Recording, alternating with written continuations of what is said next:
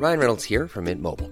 With the price of just about everything going up during inflation, we thought we'd bring our prices down. So to help us, we brought in a reverse auctioneer, which is apparently a thing. Mint Mobile unlimited premium wireless. Ready to get 30, 30, bit to get 30, bit to get 20, 20, 20, bit to get 20, 20, bit to get 15, 15, 15, 15 just 15 bucks a month. So, Give it a try at mintmobile.com slash switch. $45 upfront for three months plus taxes and fees. Promo for new customers for limited time. Unlimited more than 40 gigabytes per month. Slows. Full terms at mintmobile.com.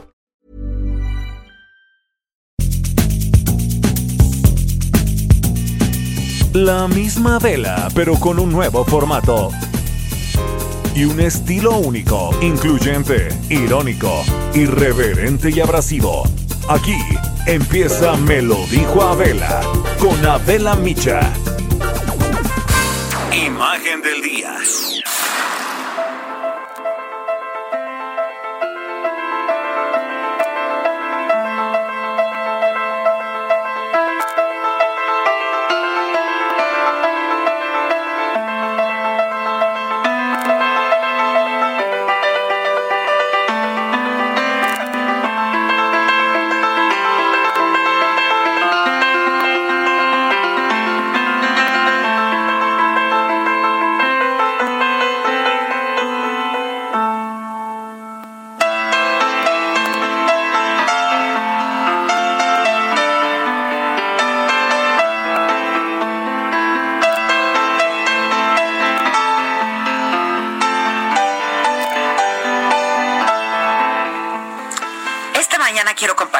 Ustedes la historia de Erandi Torres Schulz.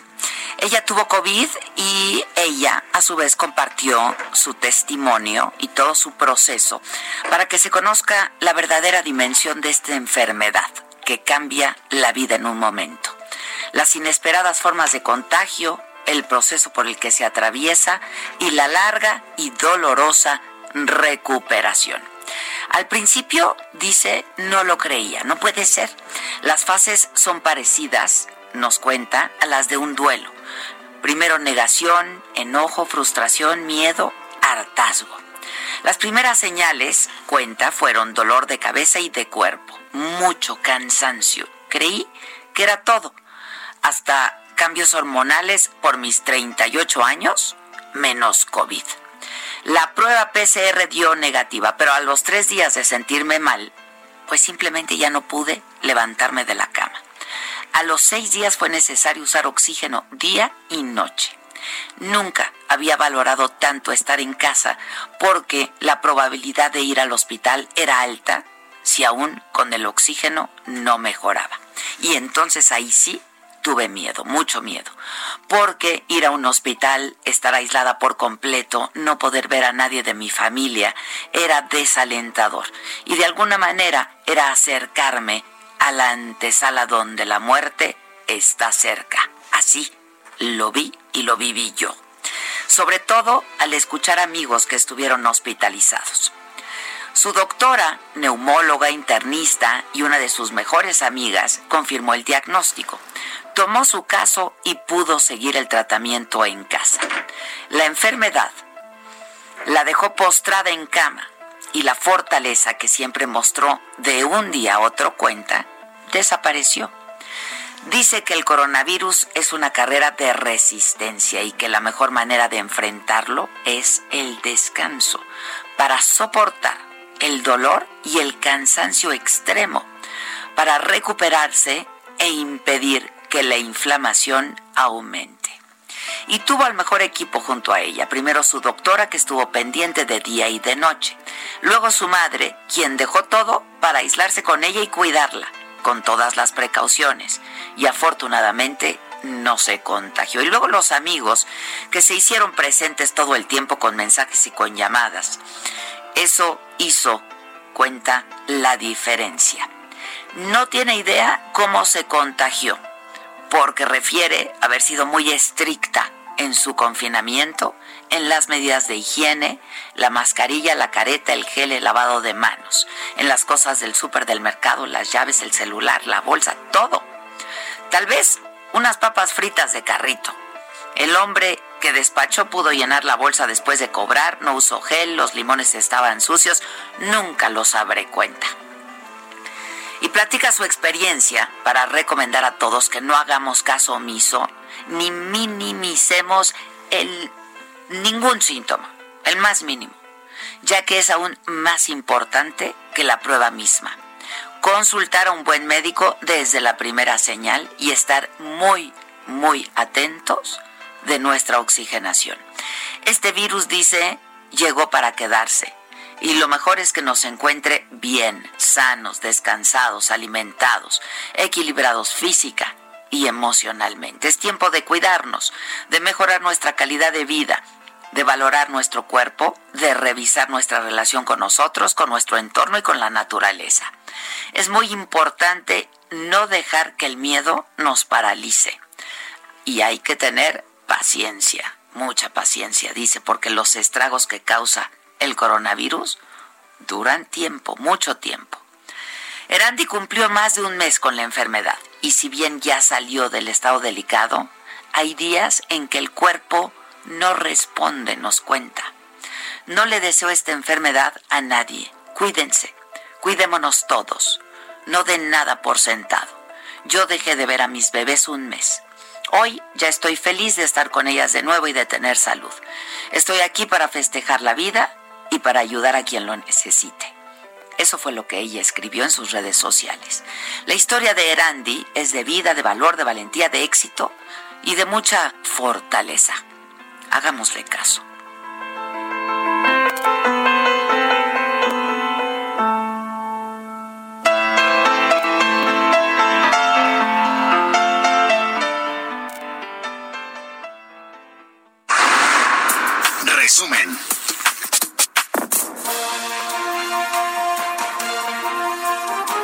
Hola, ¿qué tal? Muy buen día. Los saludamos con mucho gusto. Hoy que es jueves, es 30 de julio.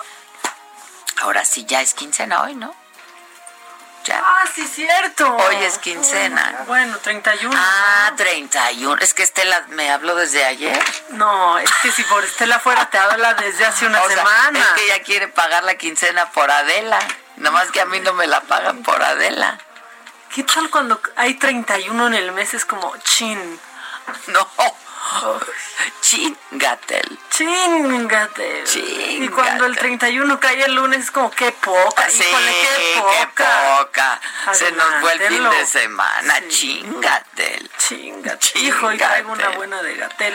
Cortesía de, de casa, ¿eh? Del Heraldo. Está muy buena.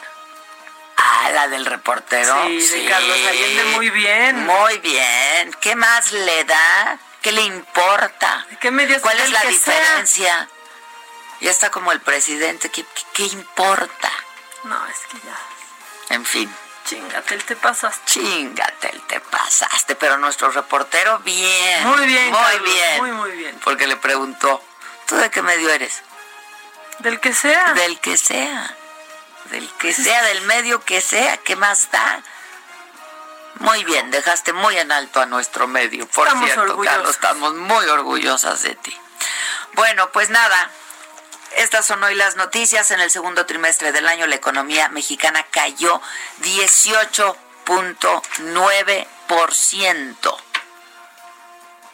Abril, mayo, junio. 18.9% reportó el INEGI y se trata de su mayor baja en la historia. Recuerda el INEGI que entre abril y mayo se dieron con mayor rigor las medidas de contingencia ante la pandemia. Los analistas esperaban que la contracción en este periodo llegara de hecho al 21.2%.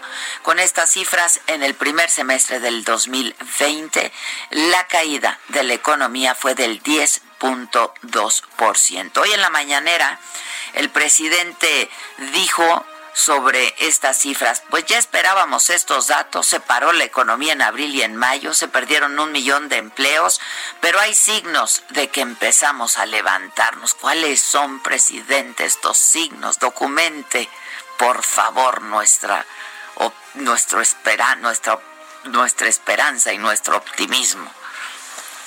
lo que falta del año y que va a ser una V caímos, que esto es lo que estamos viendo ahora, también como cayeron todas las economías del mundo.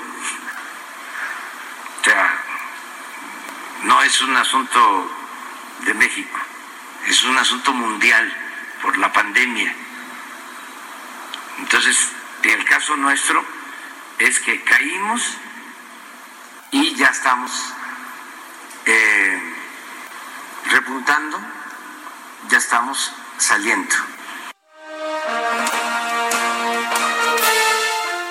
Yo no sé si lo único que repunta son el número de contagios y el número de fallecimientos, presidente, de verdad. Yo no sé, porque usted tiene otros datos, pero incluso hay otros datos a los oficiales en donde se estima que es por tres el número de fallecimientos en nuestro país y contando. ¿eh? López Obrador anunció que va a ser David León, el actual director de Protección Civil, el titular de la nueva empresa de distribución y abasto de medicinas, vacunas y equipos médicos. Es uno de los mejores servidores públicos del gobierno, dijo el presidente. Bueno, mañana lo iba yo a decir, pero ¿para qué esperamos? Este, de una vez, el eh, actual director de Protección Civil, David León, va a ser el director de la empresa de distribución, abasto de medicamentos, vacunas y equipos médicos.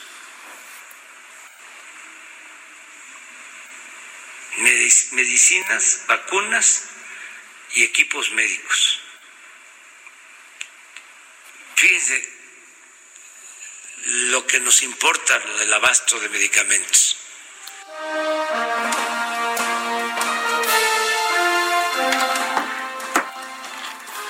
Bueno, y en la mañanera también el presidente dijo que no va a haber clases presenciales en los próximos dos meses. De hecho, también el secretario de Educación Pública eh, compartió un video que subió ya a sus redes sociales en donde dice pues que había habido mucha mala información al respecto, que se van a reiniciar las clases, pero que van a continuar siendo eh, va a haber un regreso a clases, pero que va a continuar siendo virtual. El presidente en la mañanera habló de las actividades para el 15 y 16 de septiembre, porque a pesar de la pandemia hay grito y hay desfile. Eh, y también habló del nombramiento como cónsul de Estambul de la periodista Isabel Arvide, entre muchos otros temas. ¿Cómo la defendió? Yo que no soy celosa, hasta celitos me dieron, oye, que lleva 40 años, pues aquí uno lleva 35. Conociendo mucho. En el ejercicio periodístico. Oye, es que estaba yo viendo las fotografías que tiene, porque claro, se le cuestionó que Isabel Arvide siempre estuvo muy cerca del poder y del poder neoliberal, ¿no? De los poderosos, de los presidentes, etcétera. Y entonces, pues dijo, pues sí, pues sí, pero yo no la vi en la lista de quienes recibieron este eh, lana el año pasado, ¿no? O, el, o hace dos, este, en la administración pasada. Y entonces estaba yo viendo las fotos que tiene Isabel Arvide con todos los presidentes desde Echeverría. A ver, yo tengo fotos con algunos presidentes porque los he entrevistado, ¿no? Este. Con sana distancia. No manches, pues qué llevadita, ¿no? Casi que en la entrepierna, o ¿verdad, sea, Salina? Qué entusiasta, ahora sí. Ahora sí que qué entusiasta sentadita ahí nomás. O sea, como cuando viajas en el avión, ¿no? Conmigo y entonces vienes y te En el descansabrazos. en el descansabrazos para platicar.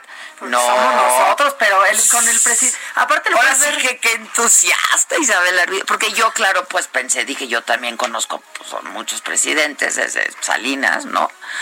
Este y bueno, pero y sí tengo fotos con algunos de ellos, pero pues ya sabes esta foto oficial de que Con la bandera de fondo. ¿no? Pero así de ¿qué onda, presidente? Pues no.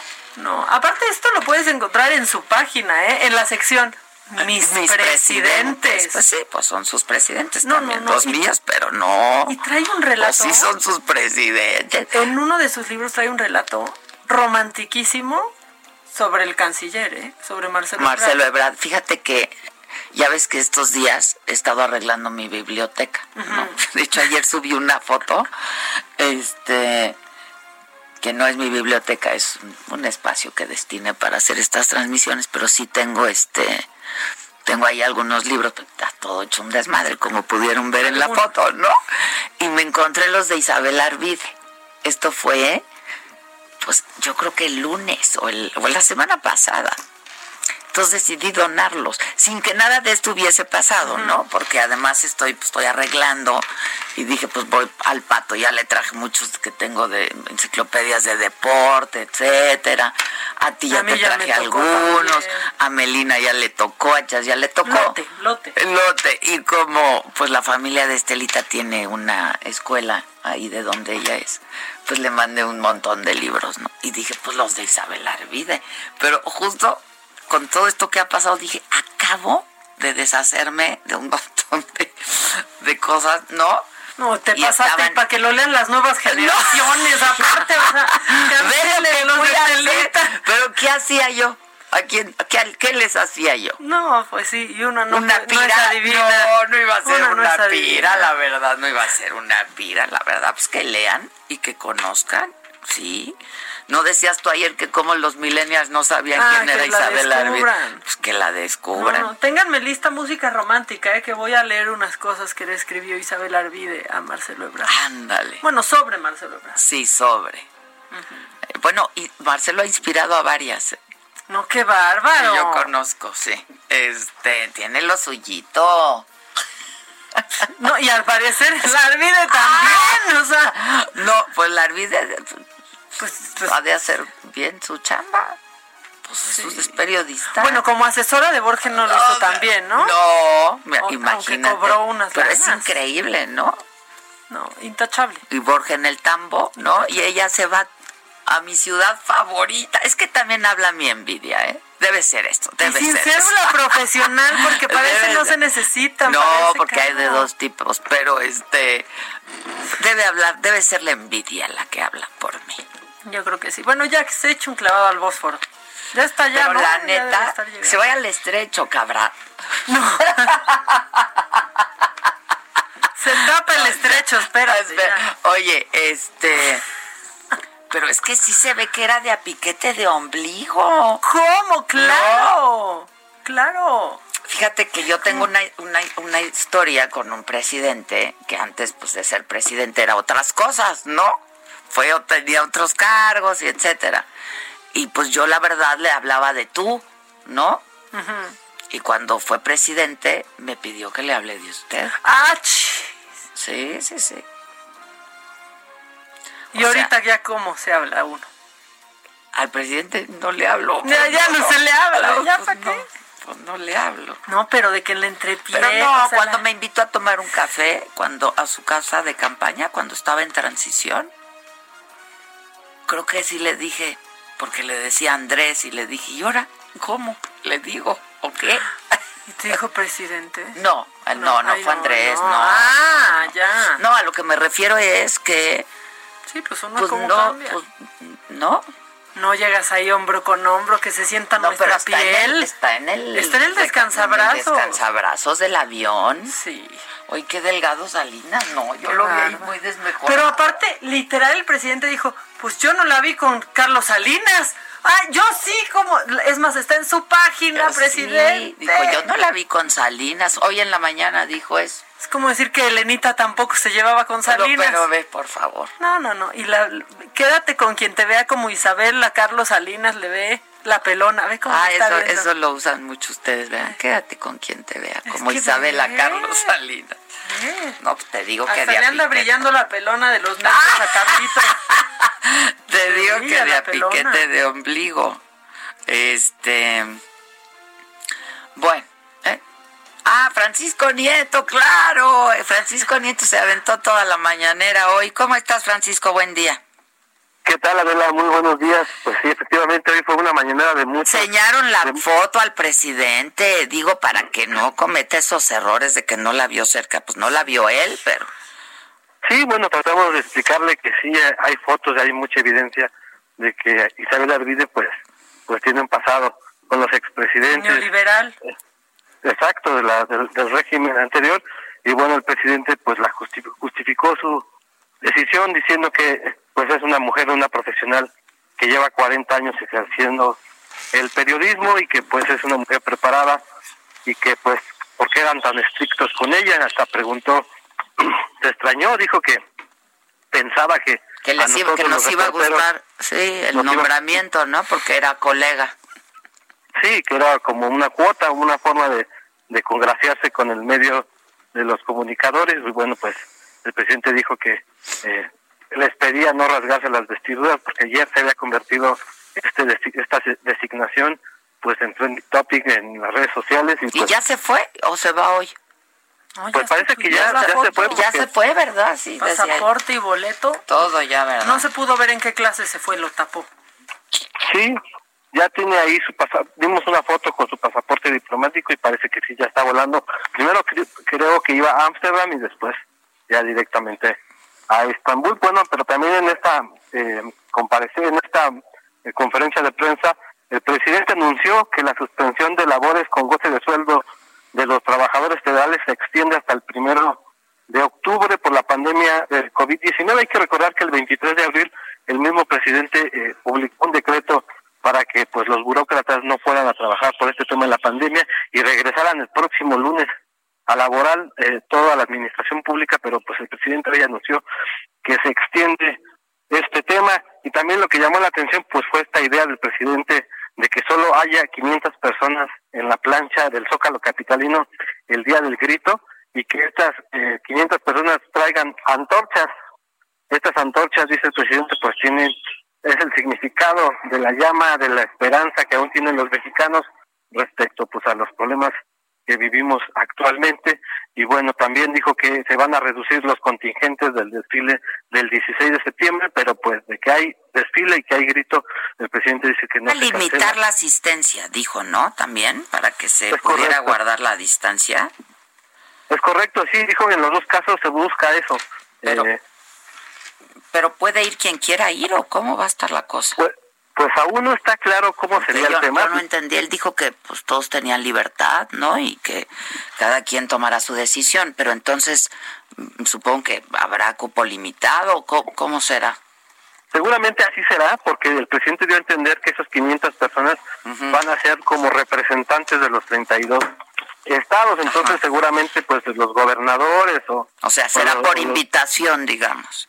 Posiblemente, aún no está por definirse, pero lo que ya es un hecho es que sí habrá grito y habrá desfile de la y que bueno, que habrá 500 personas en la plancha del el Zócalo Capitalino.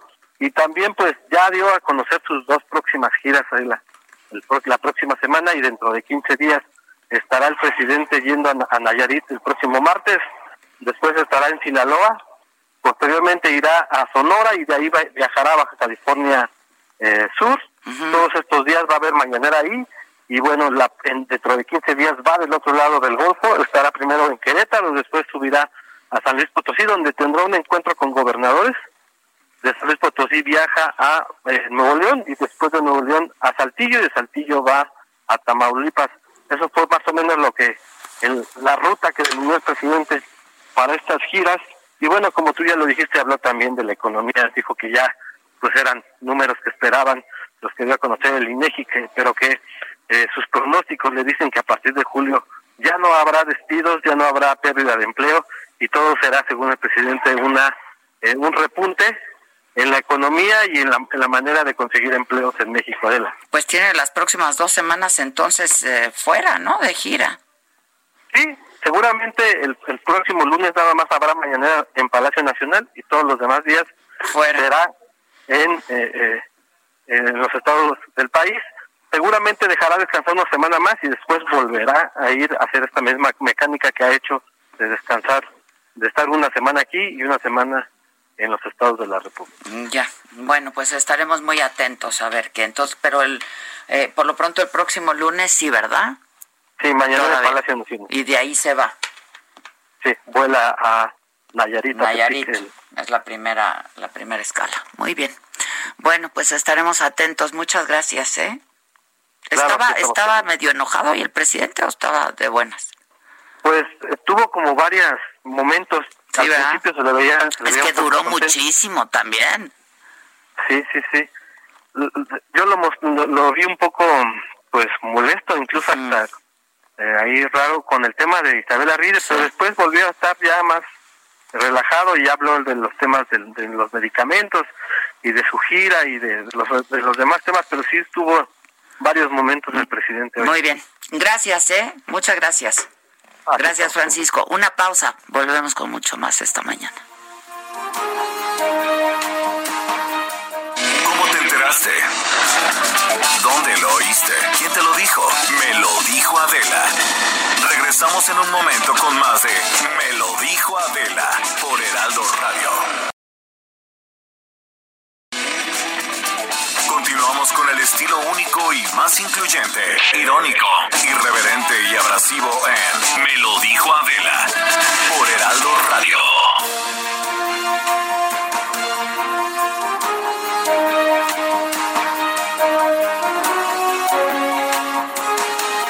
Pues ya estamos de regreso, 10.30. La nota ayer también fue esta segunda audiencia eh, del miércoles eh, y eh, se le dictó una segunda vinculación a proceso a Emilio Lozoya, al exdirector de Pemex. En esta ocasión, por esta audiencia, es por el caso Odebrecht Lozoya recibió 10.5 millones de dólares en sobornos de la empresa brasileña que a cambio obtuvo beneficios económicos de 39 millones de dólares por los contratos que recibió en el país. Eh, pero pues igual, ¿eh? No va a pisar la cárcel tampoco por este proceso. Este sigue en el hospital. Diana Martínez ha seguido de manera muy puntual todo este todo este caso de Lozoya. ¿Cómo estás, Diana? Adela, muy buenos días. Pues sí, después de 14 horas de audiencia, el exdirector de Pemex, Emilio Lozoya, fue vinculado a proceso por el caso Odebrecht. El juez Juan Carlos Ramírez Benítez determinó que el exfuncionario debe enfrentar un proceso penal por los delitos de asociación delictuosa, lavado de dinero y cohecho. Esto porque presuntamente participó como autor material y lo hizo con dolo. Como bien lo señalas, tampoco pisará la cárcel por el caso Odebrecht y pues el juez le dio la libertad condicional, que es una medida cautelar como la que le dio el, el juez Artemio Zúñiga, pero bueno, ayer ya le puso el nombre de libertad condicional eh, eh, el juez Ramírez Benítez. Se le colocará también por este caso un brazalete, no podrá salir del país. Eh, y bueno, pues el juez Ramírez Benítez señaló que otorgó estas medidas cautelares solicitadas por la Fiscalía General de la República con base en el estado de salud de Lozoya eh, Lozoya pertenecerá también todavía de dos a tres días más en el Hospital Ángeles del Pedregal, en donde es atendido por síndrome de Barrett y anemia, pues así lo determinaron sus médicos, tanto el privado como peritos de la Fiscalía General de la República. Así lo informó su abogado Miguel Ontiveros ayer eh, eh, eh al salir de, de, la audiencia y del hospital. Eh, dijo que hay dos dictámenes médicos, eh, pero bueno, pues sostienen estos, estos dictámenes que la estancia puede ser de entre dos y tres días más.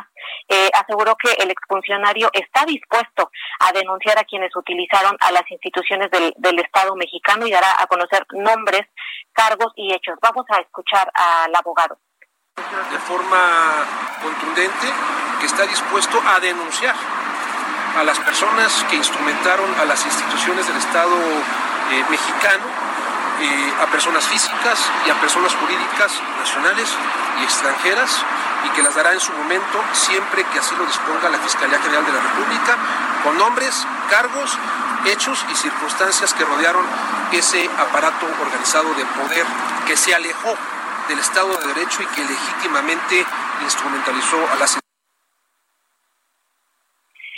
Adela, eh, Ontiveros eh, aseguró y precisó que, que la figura a la que busca acogerse eh, Emilio Lozoya es la del criterio de oportunidad y no la del testigo protegido como se ha señalado, porque esta figura solamente es en casos de delincuencia organizada. A ver, hay testigo protegido y testigo colaborador, según hemos entendido, ¿no? Sí, exactamente, pero criterio de oportunidad no es lo mismo. No es lo mismo. en realidad no, porque el criterio de oportunidad implica una extinción de la persecución penal.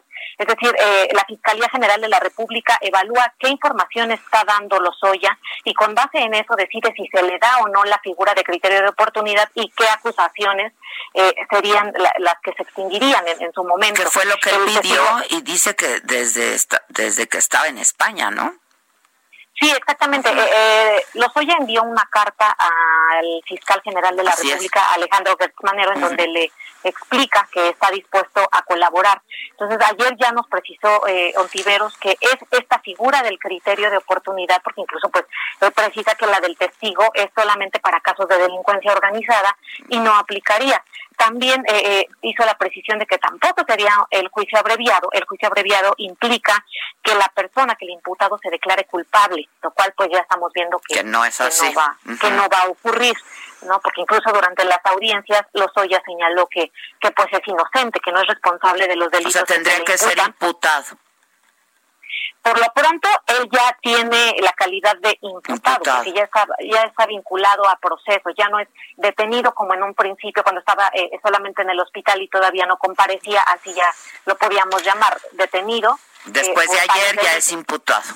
Ahora ya es imputado, eh, ya es vinculado a proceso, es decir, ya está sujeto a un proceso penal.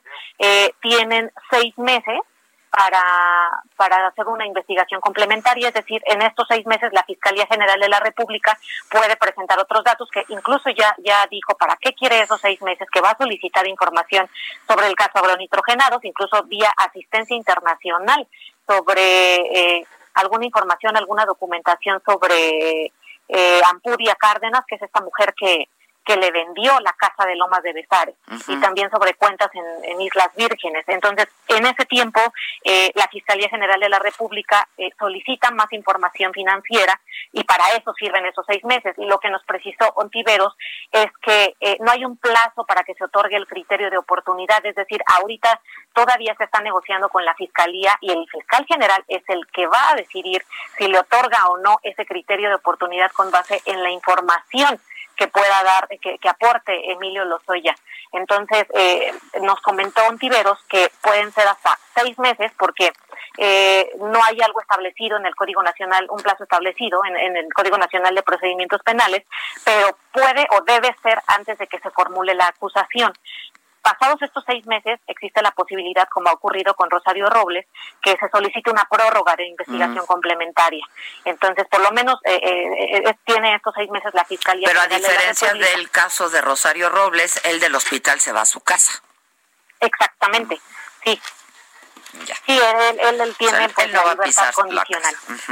no va a pisar la cárcel. Ese es el punto importante, que no, no va a pisar la cárcel y solamente no puede salir del país eh, tiene que ir a firmar dos veces al mes al cada centro 15 de justicia. Días. Ajá, cada 15 días. Eh, y el brazalete, entregar pasaporte y tener el brazalete que corre, eh, los costos corren eh, por su cuenta. Ya, pero ni fianza tuvo que pagar. No, ese es un punto importante. Qué barato le salió, Sí, el criterio de oportunidad establece que debe haber una reparación del daño, pero eso pues sería después. Ya, hasta entonces. Sí. Y el criterio de oportunidad establece también que la información que des involucre a superiores, ¿no? Es un asunto mm. jerárquico, entiendo. No precisamente a superiores, pero sí es importante eh, que las personas obtengan una sentencia condenatoria, es decir, no mm. puedes no puedes señalar a cualquiera, ¿no? Sin prueba. Ya no solamente con los dichos de los Oya, pues. Exactamente, sí, no, no, él, puede dar una declaración, pero pues lo evalúa. Sí, en caso de que esas personas obtengan una sentencia condenatoria, eh, ya se aplicaría el criterio de oportunidad. mientras tanto, él sigue siendo imputado. Ya. Diana, como siempre, gracias, ¿eh? Buen día. Buen día, muy buen día. Eh, en información generada desde la Secretaría de Salud ayer en la conferencia de la tarde, eh, se informó que en México se registran 408.449 casos positivos de COVID, 45.361 defunciones ya. En las últimas 24 horas se registraron 5.752 nuevos contagios y 485 decesos. Hay 89.978 casos sospechosos, 48.550 casos activos. Eh, se estima. Otra vez son cifras de la Secretaría de Salud, cifras oficiales. En la Ciudad de México ajustan el esquema de pruebas de COVID-19. Eh, ¿Nos explicas, Carlos Navarro, cómo te va? Buen día. Buenos días, Adela. Te saludo con gusto a ti en el auditorio. Y bien, el esquema de pruebas COVID que tienen que realizar las empresas capitalinas a sus empleados como parte del plan gradual hacia la nueva normalidad fue. Y es que ayer en la Gaceta Oficial se dio a conocer que siendo solo los consorcios con plantillas mayores de 100 trabajadores los que están obligados a realizar pruebas semanales de detección del virus SARS-CoV-2 para diagnosticar COVID-19. Esto a por lo menos el 3% de la totalidad de su plantilla que se encuentre laborando de manera física. Y es que el pasado 12 de junio, como parte de la transición ordenada hacia el color naranja, se informó que las empresas a partir de 30 trabajadores, ahí nada más incluía a 30 trabajadores, deberían realizar un número de pruebas semanales equivalentes al 5% de sus empleados. Escuchemos a la jefa de gobierno.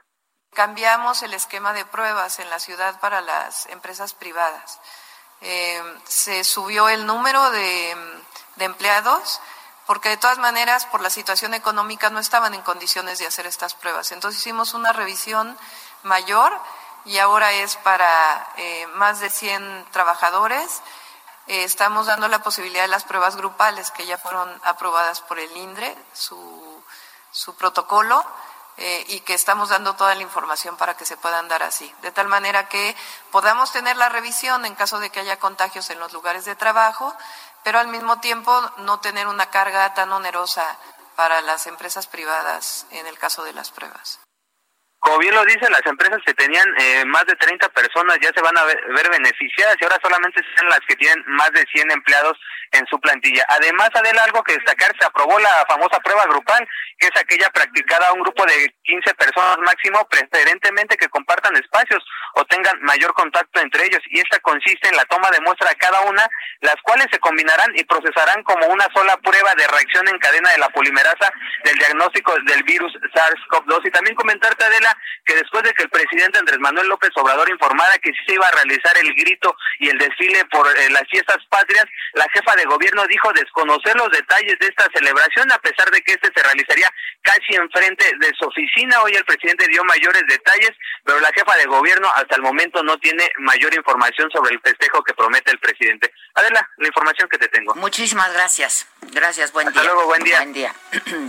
La Secretaría de Educación Pública propuso hasta nuevo aviso los trámites de inscripciones y reinscripciones para el ciclo escolar 2020-2021.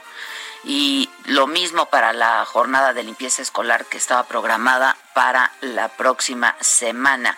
La SEP notificó a las escuelas de educación básica de la Ciudad de México que deberán aplazar las actividades previas al inicio del próximo ciclo escolar, entre ellas la fase intensiva del Consejo Técnico, que se realizaría del 3 al 7 de agosto.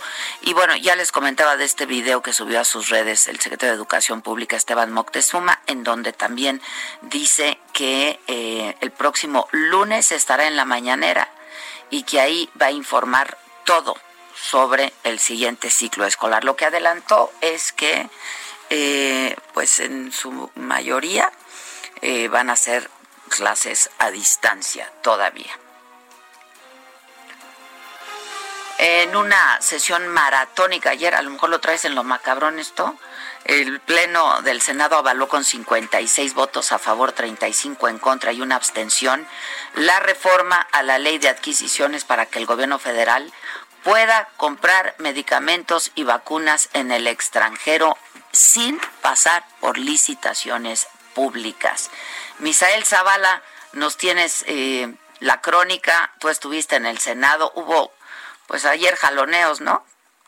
Así es, Adela, pues eh, la sesión comenzó con jaloneos por parte de la senadora del PAN, Marta Márquez, que impidió el inicio de la sesión extraordinaria en el Pleno del Senado. Eh, después de unos minutos convencieron a la senadora para que bajara de la tribuna y dejara esta protesta que tenía precisamente por la aprobación de la ley de adquisiciones y pues prácticamente en fast track alrededor de la medianoche el Congreso avaló ya esta reforma a la ley de de adquisiciones y arrendamientos para permitir al gobierno hacer compras de medicamentos, insumos médicos y vacunas en el extranjero sin necesidad de lanzar licitaciones públicas. La reforma aprobada primero en la Cámara de Diputados y después en el Senado ya fue remitida al Ejecutivo Federal para su publicación en el Diario Oficial de la Federación y con la cual se avalan las compras a través de mecanismos intergubernamentales internacionales como la Organización de las Naciones Unidas. Los 35 votos en contra fueron de las bancadas del PAN, del PRI, del PRD y MC, que advirtieron que las modificaciones son un cheque en blanco al gobierno federal para hacer compras sin licitaciones, lo cual podría devenir en opacidad en las compras en el extranjero. Estas bancadas de oposición también anunciaron que interpondrán acciones de inconstitucionalidad contra la reforma en tanto, los senadores de Morena defendieron eh, estas modificaciones bajo el argumento de que se romperá con el monopolio de corrupción de las farmacéuticas en México y ahora eh, se recurrirá a estos organismos internacionales para hacer las compras y eh, evitar así la corrupción.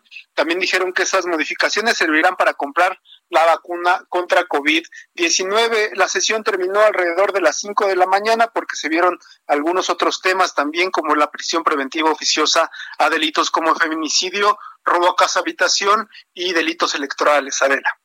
Bueno, pues muchas gracias. Gracias, Misael. Pues esa es la nota también sobre esto, pues se llevó buena parte de la mañanera hoy el presidente y con este nuevo nombramiento de David León, quien hoy se desempeña como el titular de protección eh, civil, bueno, pues ahora se va a hacer cargo pues, de todo este departamento de, de, medicinas, vacunas, insumos sanitarios, etcétera.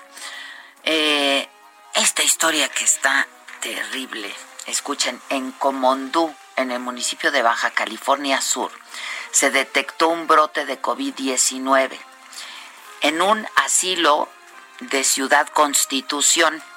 Se sabe ahora que una persona murió, pero se sabe también que por lo menos hay nueve más contagiadas y dos de ellos ya tuvieron que ser hospitalizados, se reportan como delicados.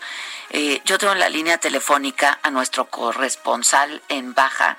Germán Medrano está haciendo una investigación sobre el asunto, nos tiene el reporte, pero además, Germán, en este momento estás reportando desde el asilo.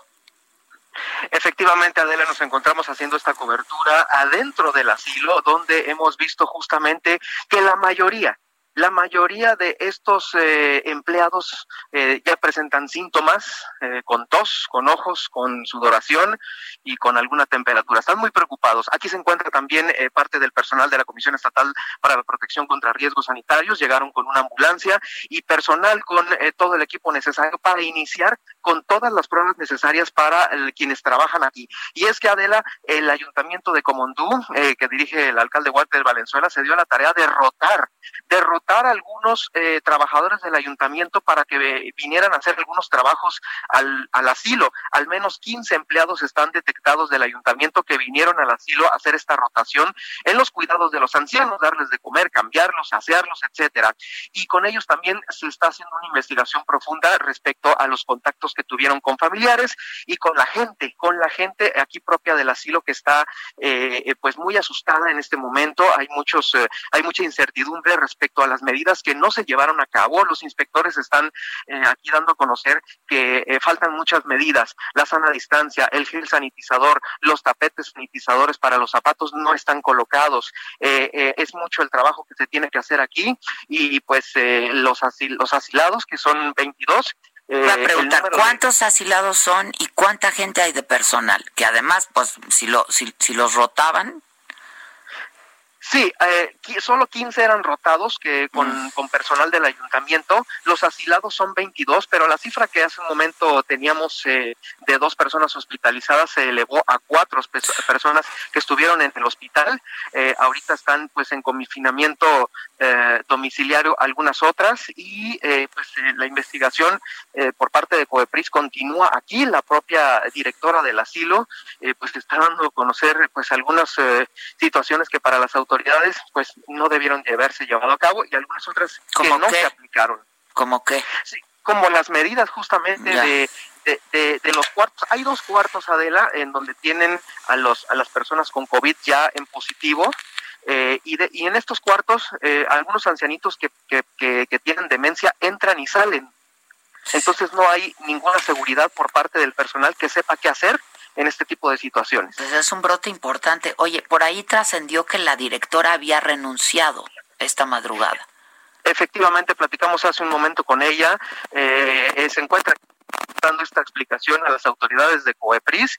Eh, reitera su renuncia eh, a este a esta situación porque su propia familia es el dicho de ella le está pidiendo que ya eh, pues no esté trabajando eh, hay muchos trabajadores además aparte de la directora que tienen más de 60 años y continúan laborando pese a estas restricciones que no deben de laborar y mucho menos en, una situación de aquí de, riesgo en este brote que, se suscitó en el asilo, continúan trabajando, laborando y con síntomas adelante. No, no, no, está terrible, eso puede ser un brote terrible. Sí, eh, los 15 trabajadores del ayuntamiento, efectivamente, los 15 trabajadores del ayuntamiento ahorita se encuentran ya también en aislamiento domiciliario con una investigación que están realizando eh, pues en las propias familias de estos 15 para ver si ahí pues lamentablemente también pudiera existir otro brote. O sea, están dando seguimiento a todos los contactos, digamos a todos los que desfilaron por el asilo se le está dando este seguimiento. Ya. Y tú estás tomando todas las precauciones, quiero pensar. Sí, definitivamente, eh, definitivamente pues, eh, estamos muy apegados a la gente de Cubepris y, pues a donde ellos nos indican únicamente eh, estamos levantando la investigación Adela. bueno, pues estaremos muy atentos y muy pendientes. Muchas gracias, Germán. Terrible, ¿eh? Muy bueno. Gracias. Sí, terrible. Gracias. Eh, Fíjese, el gobierno de Durango solicitó la declaratoria de emergencia por las afectaciones que dejó el fenómeno meteorológico Hanna en 16 municipios de la zona serrano del estado, que quedó incomunicada por la destrucción total de caminos y de carreteras. Hoy también el presidente habló del Fondene. Y dijo ah, que, sí que, sí, que sí existe y que tenía fondos. Este, y que se está ayudando que sí se, está que se está usando. Con cuatro votos en contra, esto me enojó mucho ayer. La verdad es que pues esperábamos otra conclusión de, de esto de lo que hablábamos aquí en este mismo espacio ayer en la Corte, con cuatro votos en contra, uno a favor. La Suprema Corte de Justicia rechazó el proyecto que buscaba reformar el marco penal en Veracruz para despenalizar la interrupción del embarazo por cualquier causa antes de las 12 semanas. Este proyecto buscaba que el Congreso local reformara los artículos 140, 150 y 154 del Código Penal de Veracruz por considerar que suponen una barrera discriminatoria al acceso a la salud en condiciones de igualdad para las mujeres. Ayer todavía pues nos, nos fuimos de aquí pensando en qué iba a pasar, ¿eh? Este. Ni 20 minutos. no, ¿eh? la verdad es que lo hicieron muy rápido, o sea, lo despacharon, no entró, fue pues, por tecnicismos dijeron que no. Este, y es, muy lamentable, sí. Este, asociaciones médicas de Chiapas están convocando a una marcha para mañana viernes en protesta por la detención del médico Gerardo Vicente Grajales Yuca. ¿Se acuerda que aquí hablaba, aquí hablamos, fue ayer o antier, no recuerdo bien, con la esposa del doctor y con el abogado del doctor?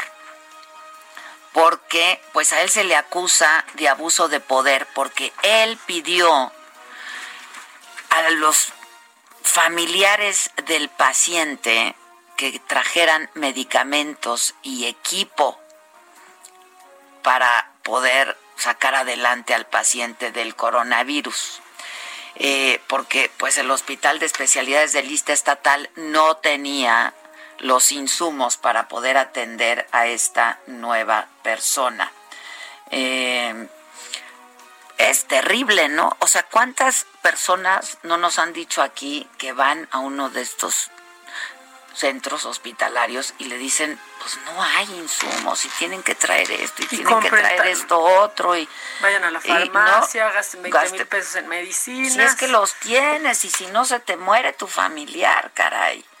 Este eso sí lo reciben, ¿no? En primer lugar también, porque de pronto ni siquiera lo reciben. no llegan ni a pedirte las medicinas. Bueno, pues hay, hay marchas allá en Chiapas este, es la verdad es un médico internista, eh, pues que lo conocen mucho, eh, que tiene mucho prestigio, que estaba atendiendo a los pacientes de COVID y pues nada, este, ahora está detenido, este, y está, está en la cárcel, ¿no? Este, en fin, Eh, y nos informan que a la una de la tarde eh, va a haber una conferencia de la Fiscalía sobre el tema del médico. Eh, entonces, pues vamos a estar muy atentos. Nos informan de, del gobierno del estado que a la una de la tarde habrá conferencia sobre este tema. Vamos a hacer una pausa. Regresamos con lo macabrón y con pues deportes que nos cuente de Billy Álvarez, ¿no? Él sí va a pisar la cárcel, eso sí está muy macabrón. Todo está macabrón, Oye, ¿eh? ¿y te acuerdas que ayer estábamos hablando de que tú me dijiste en lo que estaba yo este haciendo una entrevista, estabas checando Twitter y viste que Roberto Palazuelos se fue contra Videgaray. Bueno, pues hablé con Palazuelos. ¿Se enojó? Les tengo el chisme. Regresando.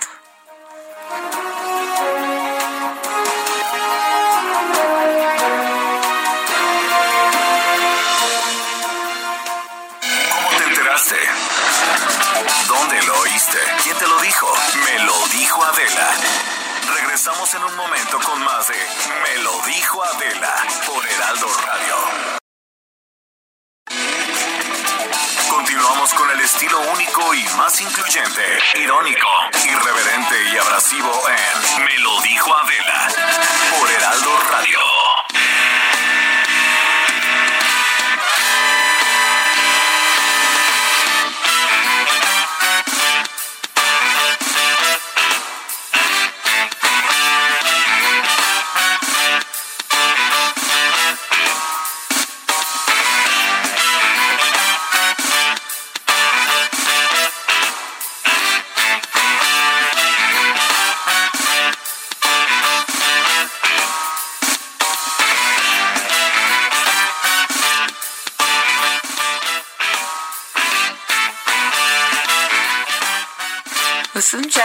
¿Qué tal?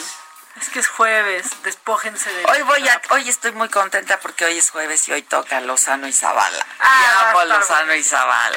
Amo a Lozano y Zavala. Tengo preguntas para Lozano, porque ahí se andaba enfrascando con Isabel Arvide en un pleito, hay que aclarar en que se enfrasca, Ah, ¿no? Ahí eh, sí, a él, a él no se le encarameló.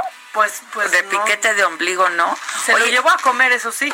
Eso sí lo parecer. cuenta Lozano, que se la llevó a comer y que había una tercera persona que podía atestiguar que así ocurrió y que ellos se negaron a cumplir con lo que ella pedía. Oye, el que sí iba a pisar la cárcel es Billy Robsar, Patito. No, Álvarez. Eh, porque dije Robsar, No sé. no, por, por tanto que lo quiero. Billy Álvarez, perdón, por ta- perdón, Robsar, perdón, te amo, no, te tú no quiero. a no, nada. nunca, nunca. Pues sí, está- Álvarez. Está muy. eh, ayer se libró una orden de detención en contra de Guillermo Álvarez eh, Cuevas, director general de la cooperativa Cruz Azul, y otros cuatro colaboradores, abogados y abogados. Esto por delincuencia organizada y lavado de dinero por más de 114 millones de pesos a través de siete empresas factureras. Este es un asunto que ya trae eh, pues mucho tiempo atrás, un pleito ahí eh, dentro de la cooperativa. Se habla de pues trascendidos que es, es cuestiones de, del poder por llegar a la, a la presidencia de algunas personas, cooperativistas que acusan a Billy Álvarez. Y pues sí, eh, en cuanto los detengan, ellos eh, pues se dice que sí van a pisar la cárcel. Este, pues, existen indicios de que los imputados construyeron una organización delictiva para desviar fondos de la cementera. De ser detenidos, los imputados serán encarcelados en el penal del Altiplano y no tendrán derecho a la libertad provisional por delito de delincuencia organizada. Así que exactamente Billy Álvarez eh, pues está en problemas serios y bueno, seguramente ya su equipo de abogados está trabajando para poder Pues sí. pues, obtener un amparo tal vez. Pues sí. Este está cañón, Sí, ¿verdad? sí está, Sí está, cañón. complicado. Y mancha, por supuesto, al fútbol mexicano, ¿no? Eh, evidentemente, lejos de que el problema es en la cooperativa, bueno, pues Cruz Azul, equipo, fútbol, pues está involucrado y, y sin duda es una mancha. Ahora el equipo pues sigue y Sí, el equipo sigue, él sigue trabajando normalmente, viene haciendo bien las cosas, ya venimos platicando anterior, con de anterioridad de, de Cruz Azul, equipo fútbol, y pues vamos a ver en qué termina toda esta situación legal de Billy Álvarez. En la cooperativa, que sin duda pues alcanza a salpicar y a manchar el fútbol mexicano. Pues sí. Oye, corren eso que dije de Robsar, perdón, caray, perdón. Córtele, mi es que te traigo en el corazón, Robsar, te traigo en el corazón. Gracias, animalito. Gracias, jefa. Oye, que Checo Pérez, Ah, ¿no? Checo Pérez. Sí, Podría Checo Pérez. tener COVID. Está aislado, parecer. Aislado porque al parecer no fueron contundentes los resultados que se le, eh, la prueba que se le realizó, los resultados no han sido contundentes, aún así se le ha aislado a Checo Pérez para que eh, pues esperen el siguiente resultado. Esperemos que dé negativo. Checo, Pérez. no está dando resultados, se los digo. Literal, literal, no está dando resultados completamente positivos ni negativos. No, está ahí, está ahí puesto en medio de la balanza. Pero pues, esperemos que el Checo esté bien. Pues ojalá que esté bien, ¿no? Sí, sí. Que no fue concluyente su prueba y que le van a hacer otra. Otra, sí, están esperando. Otra. Ay, qué malos son. Pues no son tan concluyentes las pruebas de Checo. Bueno, yo lo quiero mucho. Pero sí le echa muchas ganas. Sí, le echa muchas ganas. yo pues, lo quiero mucho. Pues mira, también, la verdad. también donde en el equipo que tiene, pues no le da. No, no le da el coche. No le da el coche. También. Y luego que no vamos a tener gran premio. Este bueno, perdón que los interrumpa, ¿eh? Pero es que les contaba que ayer en el Senado ya nos cuentas ahorita quién, quién se peleó con quién, las mujeres estas, que eso, pues la verdad no nos espanta a nadie que en el Senado pues, se peleen, ¿no? Lo que a mí me espantó fue el, el video que subió después la presidenta. De la mesa. me espantó más que no se dio pues cuenta. no, pero ¿quién, lo, ¿quién la graba? Que no se diera cuenta. O sea, esto que dijo, yo no, yo no creo que haya pasado desapercibido porque yo lo noté, tú lo notaste, supongo que mucha gente lo notó. Pero bueno, ayer en el Senado se avaló con 56 votos a favor, 35 en contra y una abstención, la reforma a la ley de adquisiciones para que el gobierno federal pueda comprar medicamentos y vacunas en el extranjero sin necesidad de licitaciones públicas. Hoy en la mañana el presidente habló de ello, hizo un nombramiento, nombró a David León, se va a encargar de todo este asunto, va a dejar protección civil y se va a encargarse de todo esto, de que lleguen las, los medicamentos, de que se distribuyan, etcétera, etcétera. Y yo tengo en la línea telefónica a Rafael Gual, él es director general de la Cámara Nacional de la Industria Farmacéutica, la Canafirma para saber cuál es su postura y saber qué opinan también de este nuevo nombramiento. Rafael, ¿cómo estás? Buenos días.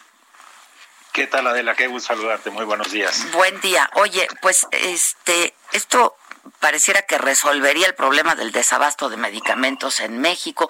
¿Cuál es la postura de ustedes frente a esto? Mira, mi querida Adela, lo que pasa es que el desabasto es, es provocado por una mala planeación.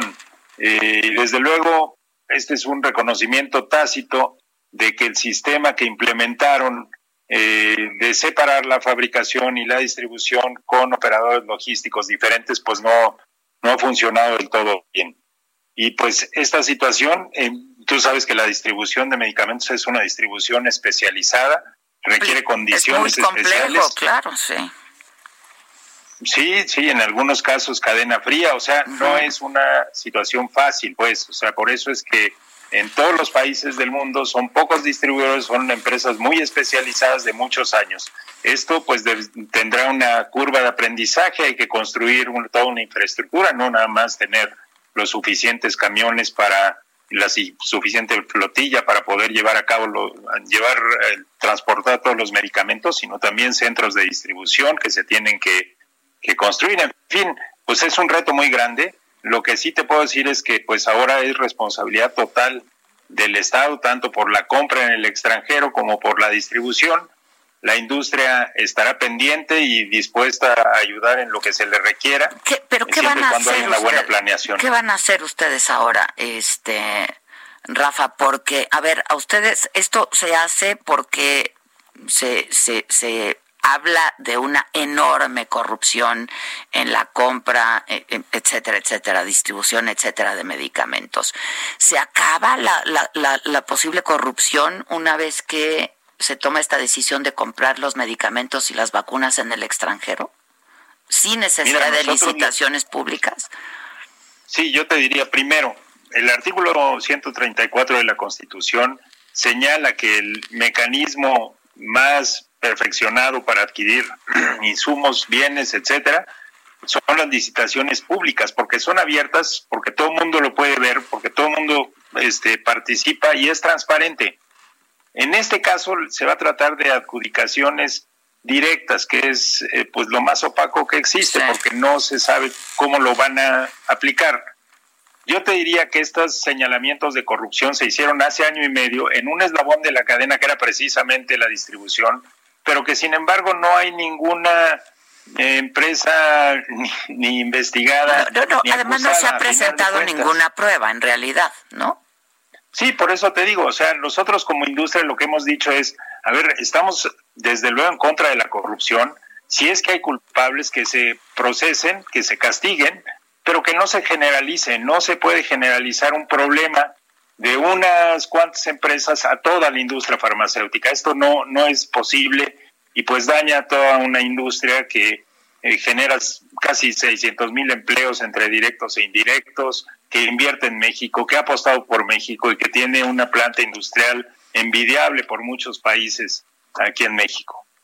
Eh, sí, bueno, esto que decíamos es, eh, pues, que pues, esto pues afecta enormemente a la industria farmacéutica nacional, ¿no? A la que, insisto, se le ha acusado constantemente de corrupción, pero pues nunca se ha presentado ninguna prueba tampoco. Sí, ninguna, ninguna industria, ninguna empresa farmacéutica está investigada o está siendo acusada, ni mucho menos. No, no ha sido de esa forma.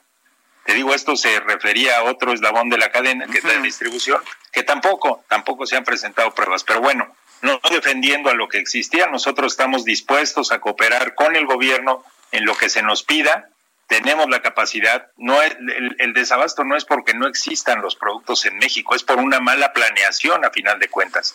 Si esto se da, si se da una, buena planeación y estamos dispuestos al diálogo para buscar soluciones, beneficien a los pacientes, que deberían de ser eh, lo que estuviera en el centro de la conversación, no si va a haber ahorros, no si va a haber otras cosas. O sea, a final de cuentas, a, lo que, a los que se va a afectar es a los pacientes y eso es lo que nos preocupa y nosotros estaremos dispuestos a participar, a colaborar, a platicar sobre cómo se debería de, llevar a cabo una licitación de forma que la industria pueda tener los tiempos suficientes, fabricar un medicamento nos toma cerca de cuatro meses, para poder ponerlo a disposición de los médicos y de los pacientes en México. Eso la fabricación y luego viene la distribución, que insisto, es muy complejo, ¿no? Definitivamente. Y que ahora va a estar a cargo del gobierno. Exacto. Y se tiene que construir toda una infraestructura, no es no es comprar camiones y, y mañana empiezo a distribuir, o sea, se requiere transporte especializado, se requieren, se requieren condiciones especiales, muchas veces cadena fría, es decir, desde que sale del almacén de la empresa hasta que se entrega en el hospital se requiere refrigeración. No es cualquier, no es cualquier distribución, pues. Ahora, esto, pues, eh, eh, esto acaba con la industria nacional. No, mira, sí pone desde luego en riesgo a muchas compañías y probablemente habrá desempleo. Estamos hablando nada más del mercado de gobierno, el mercado privado ese eh, pues se sigue atendiendo eh, cotidianamente sobre las mismas bases no pero, el mercado de gobierno es enorme. ¿no? pues sí. El mercado exactamente es enorme exactamente no híjoles. Y, y habrá empresas te digo que sufran más que otras porque hay hay empresas que atienden el mercado privado y empresas que tienen una mezcla privado sector público, público. y hay empresas que han dedicado a a surtir al, a las necesidades del sector público y esas son las que seguramente pues tendrán mayor sufrimiento en estos casos. Ya, y bueno, de esta pues ya designación que hizo el presidente de David León como responsable de todo esto que va a formar parte del gobierno, que ¿tienes alguna opinión? ¿Tienen alguna opinión al respecto? No, pues le damos la el beneficio de la ayuda del Señor. La verdad es que tiene un reto importantísimo por delante eh, una vez más, o sea, se requiere pues ser un profesional del tema para conocer todos los intríngulis que esto representa y las complicaciones que puede tener. Eh, desde luego, pues le manifestamos el apoyo de la industria en lo que requiera para poder eh, llevar a buen puerto la gran tarea que tiene. Pues sí, porque digo, es un buen funcionario, como dijo el presidente, es un gran funcionario, pero pues esto tiene una, un aprendizaje y una especialización, ¿no? sin duda. Así es, así es. Bueno, Rafa. Pero bueno, en lo que no, no nos toca a nosotros, como lo hemos hecho, es entregar donde se nos dice y pues es un eslabón diferente a la industria farmacéutica. Estaremos en la exposición de lo que se nos pida. Te mando un abrazo. Muchas gracias, Rafa. Gracias. Eso también está macabroncísimo porque se va a poner muy difícil la cosa. Es que te digo que de por sí no hay medicamento, pues viene de volada, ¿eh? Porque porque se va a poner más macabrón. Sí, viene. Lo macabrón. Bueno, bueno, ya lo decías tú, se armó, se armó, diría el tirantes en los 90, la rebambaramba, Adela, porque qué... ¿Ya habías nacido o qué? ¿Qué? O sea, pero el Tropicazas, pero el tirantes, pero Aluche. Aluche. o sea, todos esos, bueno, bueno, bueno. Se hizo el empujadero. O sea, ahí están. En esta esquina, el santo y el cavernario y en esta otra, Blue y el Bulldog.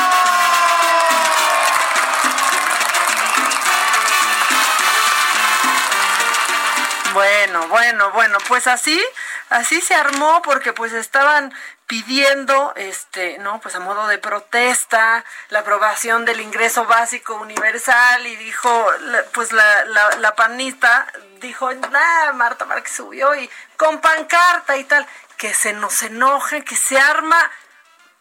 Híjole, que luego, no es novedad. Que luego reventaron la sesión los de Morena eh, al final, pero bueno, viene. Pasa mucho, así pasó.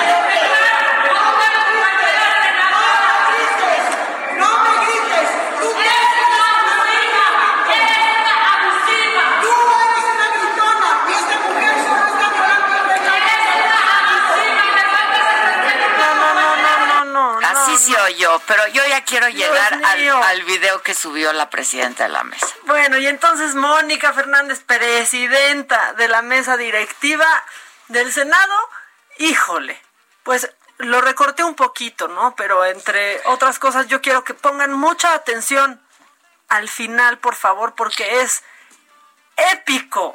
Y tiene que correr a quien graba sus videos y se tiene que correr después a ella misma. Yo estoy de acuerdo, la oposición puede manifestarse de las formas que quiera, pero debe de haber respeto, debe de haber por lo menos solidaridad y respeto entre las mujeres.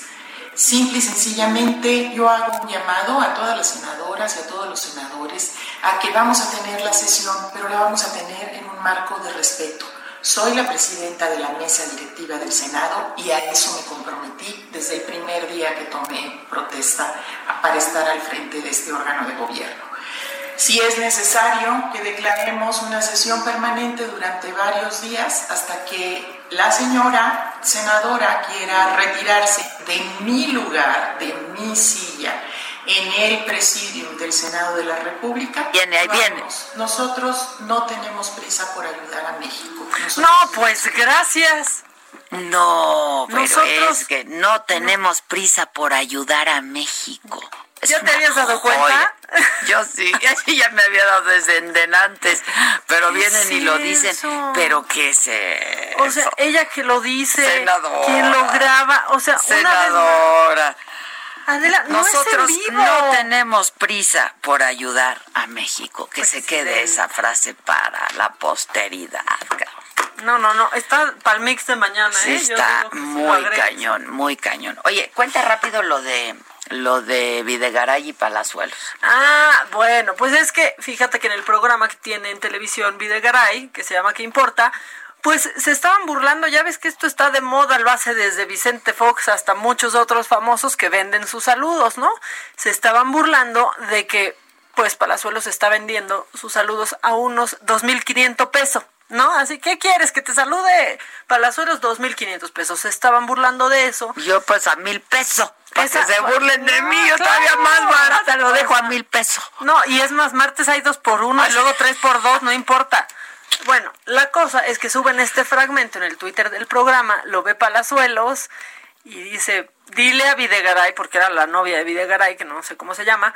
La que va con, la que lo acompaña. La que ahí. está, sí, Ajá. que ya son como Enrique y Silvia, ¿no? Sí, Este, sí, sí, sí. Pues ahí estaba Enrique y Silvia. Y entonces, este, pues dile a Videgaray que si quiere también le mando saludos o felicitaciones a su hermano por su próxima orden de aprehensión. por su próxima estancia en la cárcel. ¿no? Sí. Entonces ayer por otros motivos yo hablé con Palazuelos, este, y pues me grabó esto. ¿Qué dice? A ver. Pues mira, la verdad, Elita, es que este señor Videgaray no fue nada más por lo que recién comentó, ¿me entiendes? Sino que ya llevaba ya un rato, ya cerca de un año, este, pues atacándome y en su, y en su programa mofándose de mí. Además, el programa se me hace un programa con muy poca clase, de muy mal gusto, que ahora sí que como diría mi abuelita, ¿no? Lo que hace el hambre de que te tengan que pagar por hablar así de la gente, ¿no? Y además es un programa que es poco inteligente para el señor Videgaray porque le va a crear muchos enemigos. Y en esta vida, si vas a estar en un programa así, pues al menos que no tengas cola que te pisen, ¿no? Pero pues ahora le va a traer problemas hasta su hermano, porque pues si se está metiendo él con mi familia y personalmente conmigo, pues yo también sé pegar, yo también sé dar punch. Entonces, bueno, yo ya lo voy a dejar esto aquí como un caballero, pero ojalá no se siga metiendo conmigo si no quiere que yo me siga metiendo con él.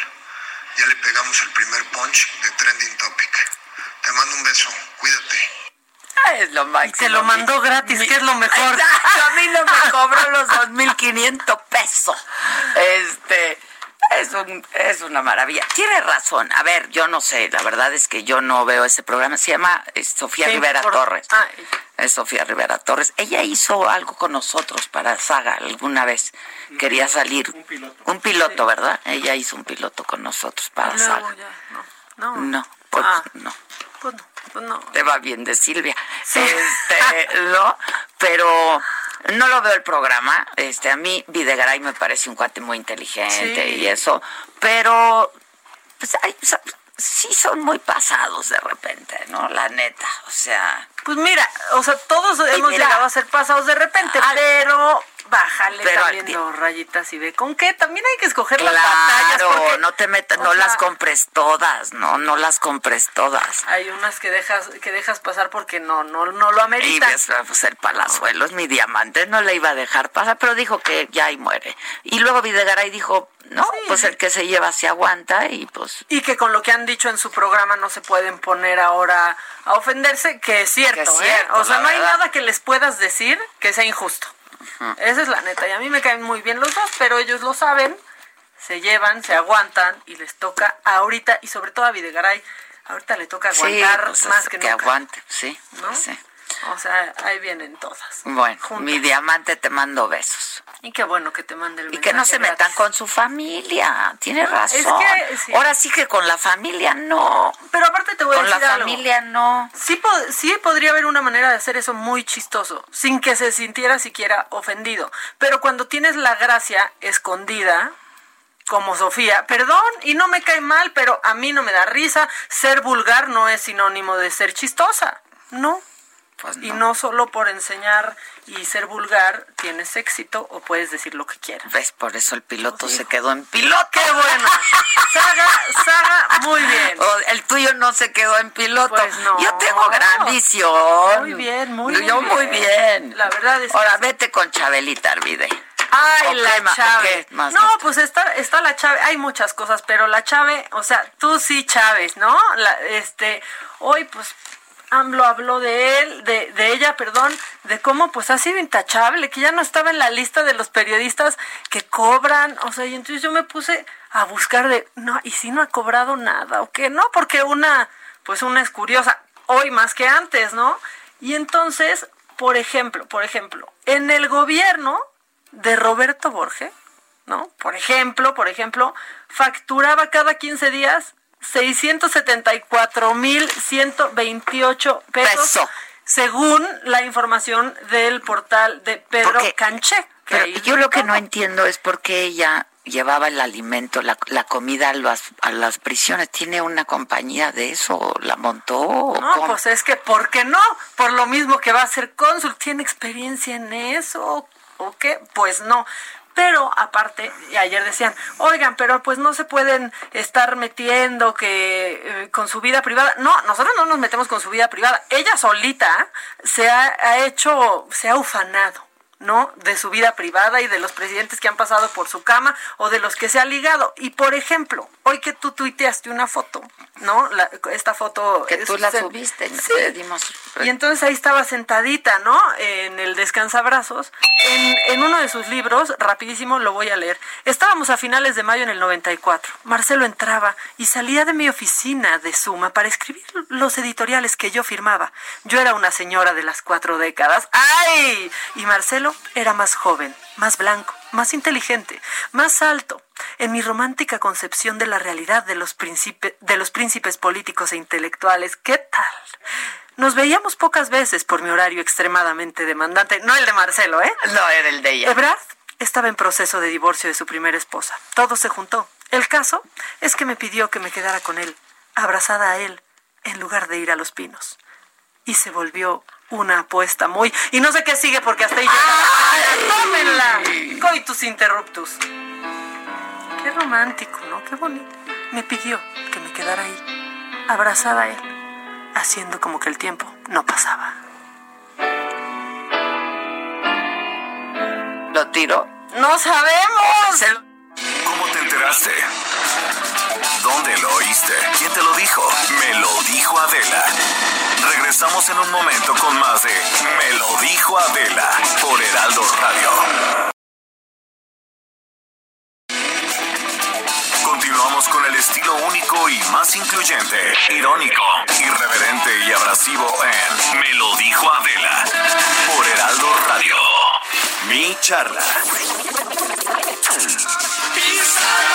Sueño de mis sueños, saber Como yo te quiero, quiéreme saber saber, quiéreme Y saber, flor de limonero, quiéreme saber Como yo te quiero, quiéreme saber No, pues sí, Isabel quiere mucho a Ebrard. Quiero saber si se lo tiró o no. ¿Qué tal ese relato? Ahora sí ya parezco de chismes. Pero está buenísimo ese relato. ¿Qué tal? Me pidió que me quedara con él. Abrazaba a él en lugar de ir a los pinos. Que me quedara ya con que- él, abrazada a él. Sí. ¿Qué pasó? Además, es pues, redacción, hombre, no. redacción, corrección de estilo. Hay muchos libros. En lugar de ir a los pinos, donde yo ya entraba y salía, Ah, no importa sí. qué sexenio. Uy, no im- ¿Qué es eso? Traía brazalete, no como los Oya. ¿Qué onda. Zavala? ¿Cómo estás, Zavala? Hola, ¿qué hacen? ¿Están hablando mal de los cónsules o qué? Ah, sí. Espero no ir a Estambul y tener un problema porque ni quien me vaya a ayudar, ¿eh? cañón. ¿Cómo estás, Zavala? Pues mejor que Marcelo en estos momentos. No. Lozano, ¿cómo andas? ¿Andas? Lozano. ¿Lozano? Siempre se da de Pues, somos de la Coparmex, bueno, bueno. No digas, nos va a colgar. Oye, por si se ofrece Arvide Isabel, mis presidentes de Echeverría Peña Nieto, intimidades sobre el poder presidencial en México. Ándale. ¿Qué tal? Sí, no, bueno, pues... y luego cuenta que pla- y plantó al presidente. Pues así, pues así. De piquete de ombligo, Zavala. Sí. Bueno, pues sí, sí, es un personaje ahí que ha, eh, digamos, traspasado de alguna manera, en algunos casos según ella, en otros casos son sus dichos, en algunos fue amantes de presidentes o... Generales, ejército, ¿no? ¿no? Sí, pues, sí. Popular entre la tropa, pues. Popular. Era Chabelita. Era Chabelita. Sí, sí, sí, y este... Y bueno, pues lo último que supo de ella fue que pidió abiertamente en una mañanera un moche, ¿no? Ajá. Que se le diera moche porque ella hablaba bien del gobierno y porque se le daba dinero a quienes hablaban mal. Al proceso, dijo. Sí, ¿No? entonces, este, pues digamos, es como todo aquí en, en la 4T, pues, son, mire, son nombramientos que son responsabilidad pues, de quien los, de quien los hace, ¿no? En este caso, pues, es el presidente, que presidente, puede hacer, sí. ¿no? Y yo veo, pues, si nombra a Bartlett ahí, a Nalen, Energía, eh, pues creo que la señora Arvide va a hacer mucho menos daño en Estambul que lo que hacen estos dos Sí, pues claro. ¿Qué onda, Lozano? ¿Ya estás o no? ya llegó la alegría del hogar. Es que me colgaron, me colgaron, este, no sean ordinarios, yo estaba en línea y de pronto se cortó la comunicación. Entonces ya no Pues pude salir que lo tienes harto. Sí, ya, ya, ya, ¿no? Pero este, qué gusto me da saludarlos a los tres y a nuestro muy amplio auditorio que como ya les dije, los jueves Es enorme. crece. Crece. enorme. Exponencialmente, Ya exponencialmente. es una barbaridad, es una cosa ya O sea, pero es, es- es como pues la pandemia del COVID, así está la cu- así está. Aquí sí hay pico. Aquí sí hay pico. Oye, estaban hablando de nuestra este, flamante cónsul de Estambul, ¿verdad? Cuenta el chisme, ¿no? Porque nada más dijiste que te pidió y que no quisiste y que no sé qué. Cuenta bien el que- chisme. Es que mira, en hace pidió? más de 20... ¿Qué te pidió? más- Eh, vale, vale, yo no soy miembro del ¿Te la tiraste o qué? Vamos a ¿Te ver la eso, diste en un libro? ¿Te abrazó antes de ir a los pinos? ¿Te picó el ombligo? ¿Te picó el ombligo? ¿Le pediste que se quedara a tu lado? ¿Se te sentó en el regazo? ¿El regazo? Tengo malos gatos, pero no malos gustos. No, no, no, no. Bueno, total, espérenme, déjenme hablar. pues. A ver, Era hace una vez, no, fíjate, hace 20 años, más 21 años, me nombraron subsecretario de Gobernación, subsecretario de Comunicación Social en la Secretaría de Gobernación. ¿Cuánto duraste Bueno, ahí? Más que Duré con, más que en Coparmex. Claro. Oye, eh, no, como casi un año, casi un año. Fue después de ser presidente de Cofetel, Diodoro Carrasco era el secretario de Gobernación, de quien le mando un saludo desde aquí. El presidente Cedillo me nombró, en total que llego ahí. Y en una de esas, creo que fue Emilio Trinidad, que trabajaba conmigo como director general. Creo que fue él el que me dijo, oye, que te quiere ver Isabel Arvide, que te quiere hacer un planteamiento, sugiero que la atendamos, pues es una periodista relevante, en fin, bla, bla, bla. Total que nos fuimos a comer, recuerdo que fuimos a comer aquí al, al, al, Champs-Élysées. ¡Ah, qué fifís! Sí, con, obviamente la mesa de junto a don Pancho Galindo Ochoa, ya, ya sabrás, ¿no?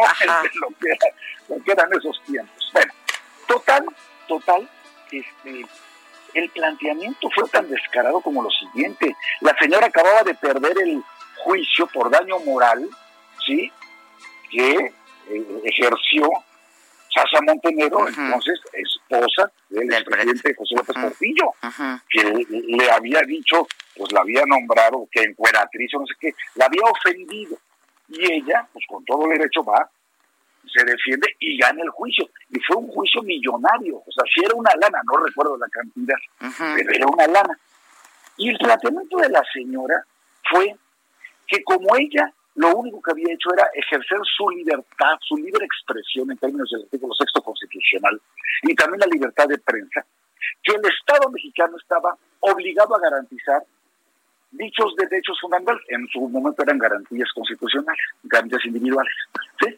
Y que entonces quien tenía que pagar esa indemnización era el gobierno y no ella. Ah. Y que para eso era el planteamiento. Le dije, no, pues ahora sí que le están ladrando al árbol equivocado, cabrón, porque evidentemente, ¿sí? El Estado mexicano no está de ninguna manera obligado a pagar una indemnización por acciones absolutamente personales de un individuo como es usted. Yo no tengo ni facultad legal ni moral como para poder hacer ese pago por este de, de su indemnización. Hágase cargo de sus de sus actos y de sus palabras, pero obviamente no jala. Bueno, se enojó conmigo y dijo que me iba a acusar con el presidente, haga lo que quiera. Sí, sí, Imagínate sí que te ha de haber ido a acusar, ¿eh? Sí, pues sí, claro O que sea, igual, igual tenía- acusó. Así, no, no habrá sido ni la primera ni la última, me vale madre. Pero a lo que yo voy, Por lo menos con un teniente. Oye, no, el cartón de Calderón de ayer fue brutal. Brutal, demol- no, no, demoledor. Pero, pero ese sí, ¿sabes? Y ayer estuvieron haciendo colección de todos los tweets que puso, echándole porras, ¿verdad? Este, al presidente Calderón, a Peña Nieto, a Fox, a López Obrador, casi, casi con el mismo texto, ¿no? Y como bien dice Zavala, lo último que supimos de ella es que se apareció en una mañanera a pedir abiertamente chayote y como premio le dan un consulado de esta importancia. Y dice el presidente, es que ha escrito un chingo de libros. No, pues igual que el presidente, si a eso nos vamos, el escribir libros no te da de ninguna manera la capacidad para tener. Yo conozco mucha gente. Yo conozco a mucha gente que ha escrito más libros de los que ha leído. Pues eh, ya estamos hablando de ellos. el, el presidente, el presidente mismo, por favor. Entonces, ¿sabes qué? Sí es una vergüenza, sí es una vergüenza que una persona con esas características tenga la representación consular, una representación que además para el Servicio Exterior Mexicano, y esto lo entiende muy bien Zavala, la verdad es que para nuestro servicio profesional de carrera del Servicio Exterior Mexicano, esto es una ofensa. Ahora, pasa, pasaba muchísimo, pero se suponía que aquí ya no iba a pasar. Exacto, pues es la cosa, o sea, decir es que también antes, efectivamente, pero supuestamente llegaron para corregir. Sí, sí, aquí no iba a pasar. A ver, Zavala, di algo para que hablemos de los Lozoya. Sí, mira, yo, no, bueno, pues yo creo que aquí el, el asunto es ese que mencionan, ¿no? Se supone que iban a ser distintos, que, que todo este asunto, y, pues no, realmente son exactamente iguales o peores en algunos casos, ¿no?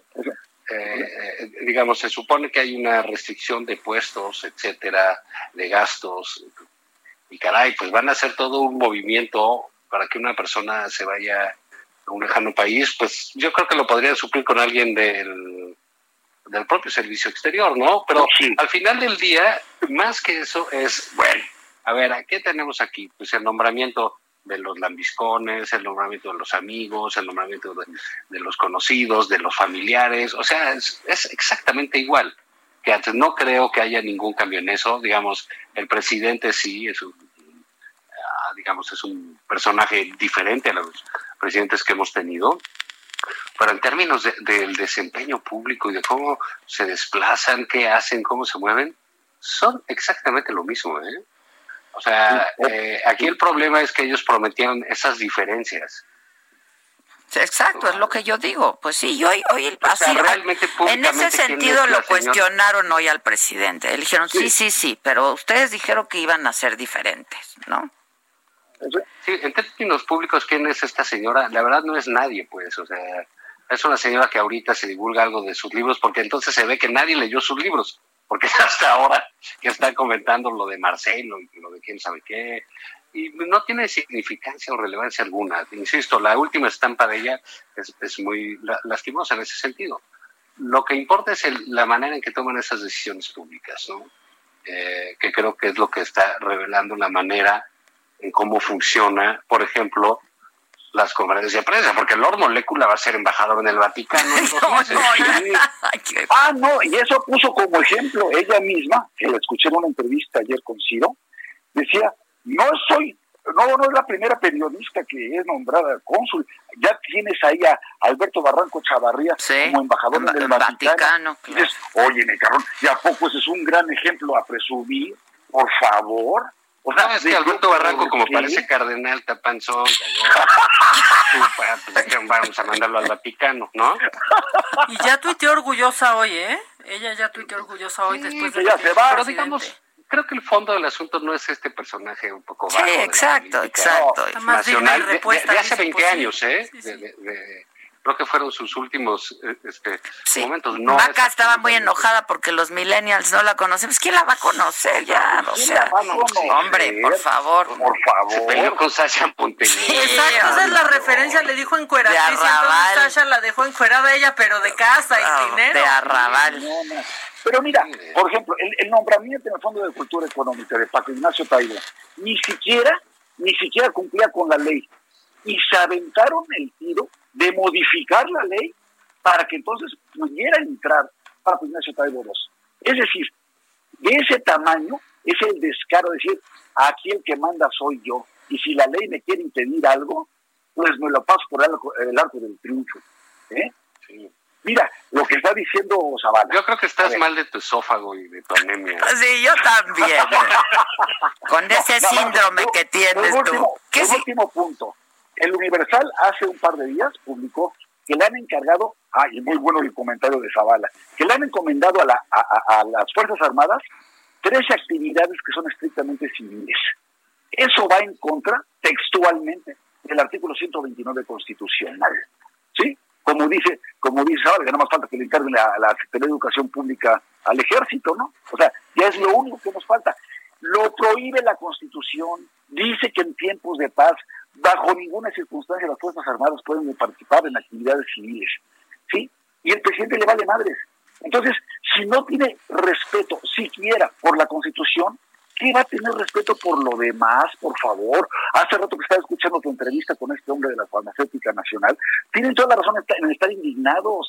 Ayer aprobaron una ley absolutamente, sí, contraria a los intereses de los mexicanos. ¿Cómo es posible que sean tan descarados y dicen que no hay corrupción?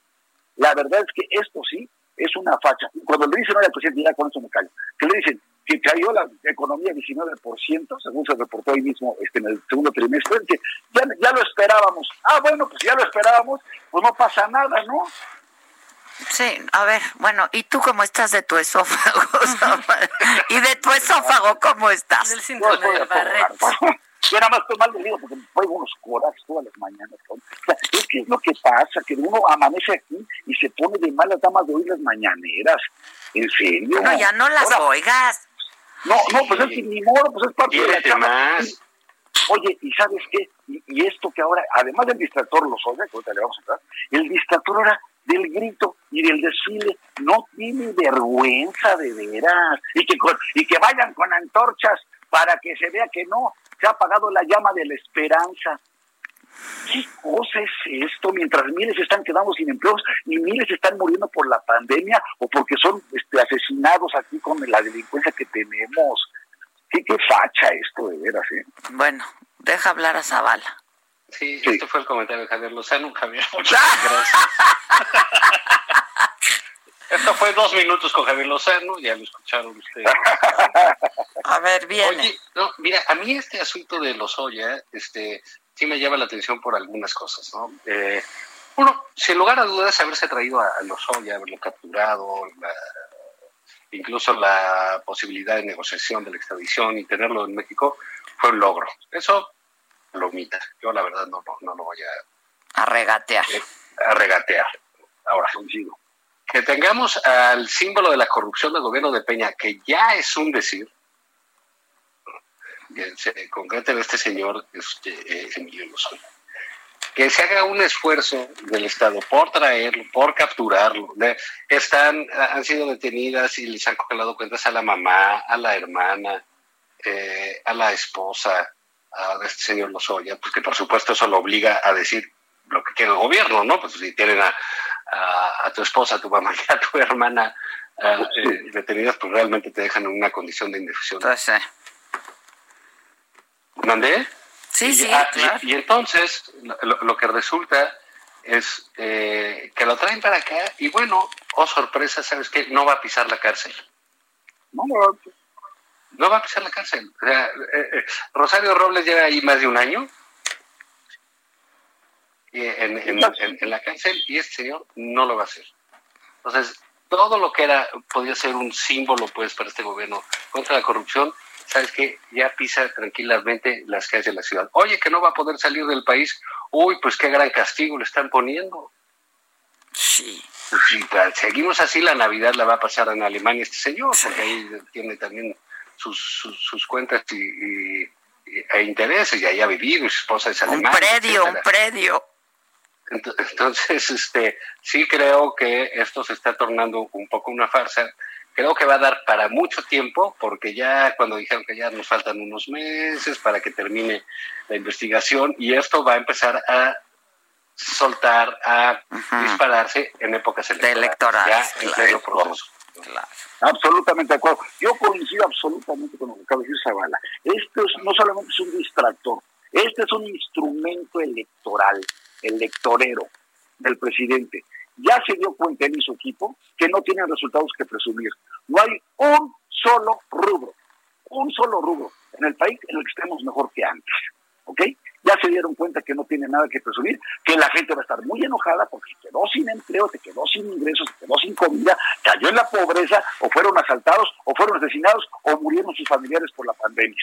¿Qué es lo que quiere hacer él? Es revivir el pasado y hacer otra vez la litis, hacer la, eh, eh, la discusión o la conversación de la elección del 21 a partir del pasado, descalificar y sobre todo al Partido Acción Nacional y todo lo que eso representa. Y si los oya, como bien dice Zavala, pues si tienen de rehén a tres, a, tres integrantes de su familia, va a decir lo que ellos le pidan que diga. Por eso ni siquiera... Si es un instrumento, sin duda eh, ha sido un instrumento, los oya, pero de, electoral de estos. Bueno, sí, y, digamos, los acuerdos se valen, ¿no? O sea, digamos, algo de, de, de tener un país de leyes también dar facilidades para descubrir tramas más oscuras o responsables más altos, etcétera. Lo que pasa es que aquí a alguien le da anemia o le duele, eh, está malo de su esófago como el de los Oya. y entonces resulta que el tipo se acaba de dar cuenta, fue director de Pemex, ¿eh? Se dio cuenta que lo engañaron. Y dices, ah, caray, el director de Pemex, ¿qué? Todavía fuera el de hoy, pues dices, bueno, pues es agrónomo, no tiene idea, o sea, a lo mejor sí le ven la cara, ¿no? Pero pues el señor Lozoya hacía operaciones financieras internacionales, trabajaba en Davos, en fin, era literalmente un... un preparado y todo, pues sí. Y era parte de la banda de... sí, sí, era parte de la banda. Y dice que ahora sí, fíjate cómo todo encaja perfecto. Dice, no, que, que a él lo instrumentalizaron, o sea, que lo hicieron un instrumento de algo, y dice que había una, como que una mafia, como que una organización dedicada a hacer al mal y que a él lo, lo este pues que lo intimidaban, ¿no? Lo amenazaron. Una secta lo amenazaron. Pues mira, para vivir intimidado y amenazado e instrumentalizado, pues como que vivía toda madre, mano. Sí. O sea, compró una casa de 30 millones eh, de, de, a ver, a ver, a ver. pesos, que creo que se la ganó a Bartlett ahí en una subasta. subasta, con las pantaletas. Y, este, y, tenía casas en la playa y todo eso. Y dice que había una mafia del poder. Entonces, todo lo que está haciendo es, todo va a encajar en las declaraciones de Lozoya en el discurso de Andrés Manuel López Obrador. Ah, había un grupo de malos del PAN y del PRI, etcétera. Ah, claro, es el PRIAN que dice el presidente López Obrador. Se comportaban de manera mafiosa y nos obligaban a hacer cosas terribles y horribles como llevarnos millones de pesos a nuestras cuentas. Ah, sí, claro. Entonces había esta mafia del poder. Está hecho el perdón de Lozoya no para saber más, sino para enjuiciar a la oposición, Andrés Manuel López Obrador. Absolutamente de acuerdo. Y una cosa adicional, yo que trabajé más de 30 años en el servicio público, a mí me dije, aunque fuera el presidente de la República, el presidente Calderón o el presidente Cedillo en su momento, o quien fuera, me dan una instrucción de hacer algo indebido, ¿sí? Como tomar una lana de estas, como hacer una transacción, como... a ver, ¿sabes qué? Nada, nada, nada de que me siento intimidado. Renuncias, cabrón. Lo renuncias, te vas y lo denuncias. No te vengas a ser la víctima. ¿Sí? En todo caso, decir, sí, sí, fui culpable, pero no fui el único. Estos también estaban en la jugada. Órale. Pero no te declaras inocente como víctima, que fíjate, nada más que me puse una pistola en la cabeza.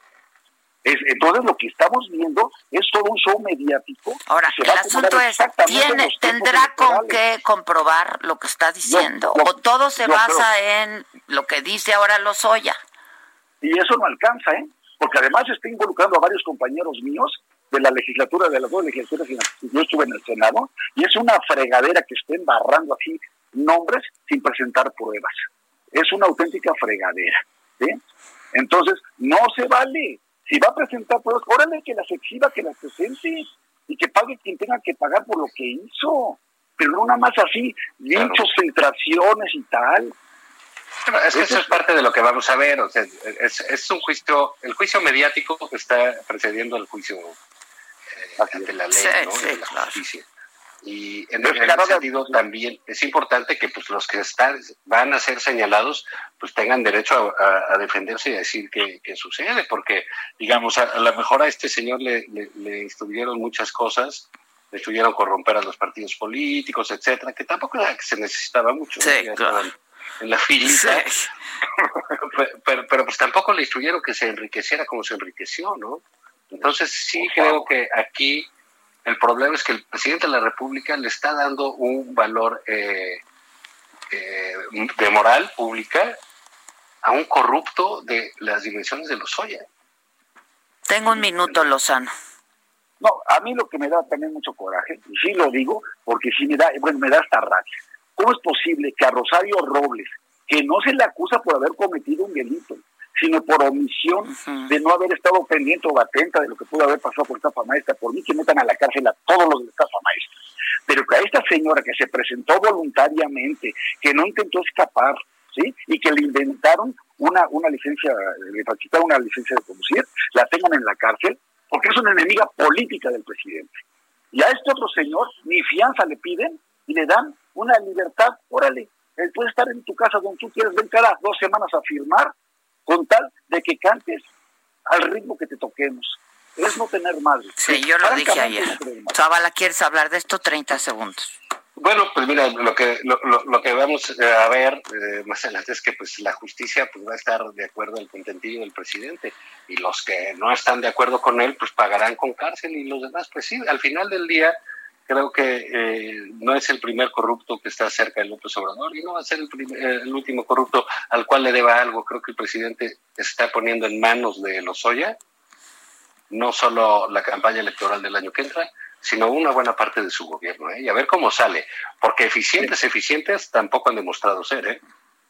Es cierto. Bueno, se les quiere mucho y se les extraña. Cuídense de su esófago. fuerte Igualmente. Cuídense de, su anemia y de su esófago. No, sí usen tapabocas. Está comprobado que sirve, ¿eh? Adiós. Adiós a todos. Muchas gracias. Nos escuchamos mañana, ya viernes, 10 de la mañana, por esta misma frecuencia, el Heraldo Radio. Gracias y hasta siempre.